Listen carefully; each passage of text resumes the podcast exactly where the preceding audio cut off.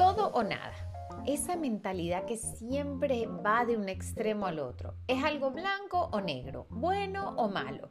Solo puede ser esto y no lo otro, pero nada en el medio. Esa es la mentalidad que nos lleva a los extremos y que nos afecta en un aspecto de nuestras vidas muy importante como nuestra relación con la comida. ¿Por qué? Vamos a hablar de eso hoy. Hola, hola, soy Doris Hutch, creadora de Let's Go Green. Bienvenido a un nuevo capítulo de La comida habla claro. Hoy quiero que hablemos sobre cómo nos afectan los extremos. Los extremos se ven más que todo cuando tu salud mental pasa por un momento difícil, cuando tu salud mental se deteriora por cualquier razón.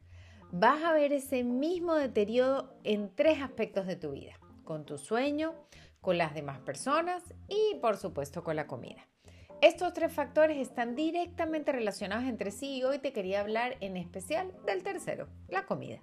Lo que se va a siempre repetir en esas tres categorías es que siempre vas a tender a irte a los extremos. Por ejemplo, en tu relación con los demás puedes usarlo, digamos así, para ocupar ese tiempo a solas, para distraerte en esos momentos de incomodidad o cada vez que vas a ir aislándote más. O al dormir, la calidad de tu sueño va disminuyendo considerablemente. Lo vas a notar sí o sí. Vas a dormir bastante menos o lo único que vas a hacer es querer dormir. E independientemente de las horas que duermas, te vas a querer seguir durmiendo o te sentirás cansado igual. Por supuesto, hay una razón por la que nuestro cerebro se siente atraído por pensar así. No dirigirse a los extremos y siempre ver los matices de cada cosa todo el tiempo sería agotador. Esas reglas que nosotros internamente tenemos para clasificar rápidamente la información y orientar la toma de decisiones del día a día son necesarias por esto mismo. De hecho, parte de la supervivencia en el mundo implica distinguir constantemente entre personas fiables y confiables, buenas y malas decisiones, etcétera, etcétera, etcétera. Pero los problemas surgen cuando este patrón de categorización rápida o apresurada de la información comienza a introducirte en las partes más centrales e íntimas de nuestras vidas, como nuestras creencias sobre el matrimonio, por ejemplo. Algo tipo, nunca recoge lo que ensucia, o sea, yo no aguanto más, me divorcio inmediatamente.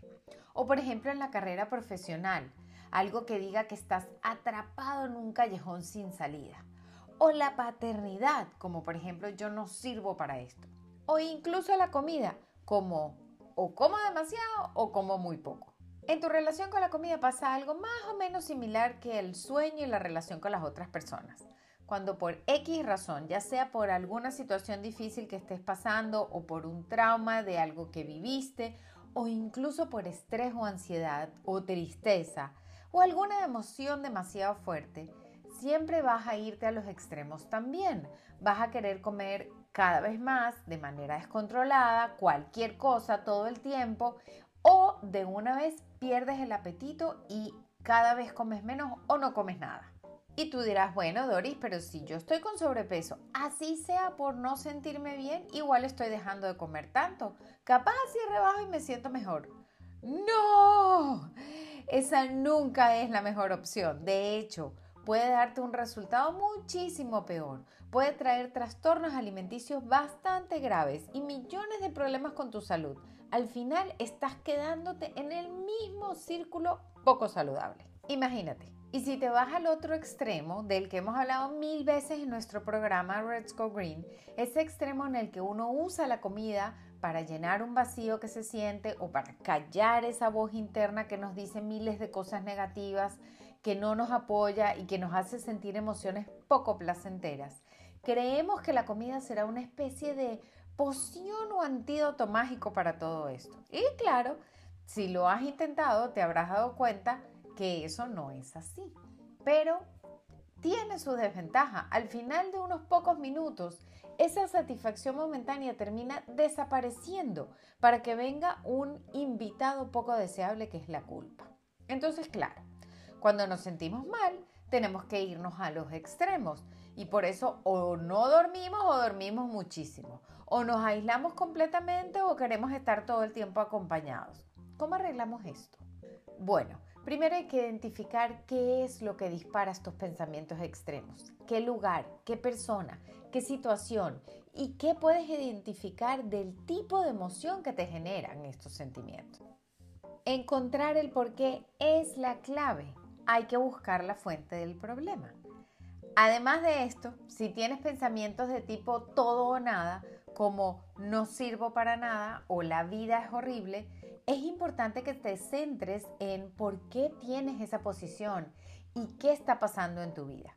¿En realidad está tan mal todo lo que te rodea? ¿En realidad está tan mal comerte un pedacito de una cosa? ¿En realidad es tan malo relacionarse con otras personas? Haciéndote estas preguntas podrás identificar qué tipo de pensamientos extremistas tienes y te enseñarás a ti mismo poco a poco a apreciar los matices de los grises que se esconden entre los extremos.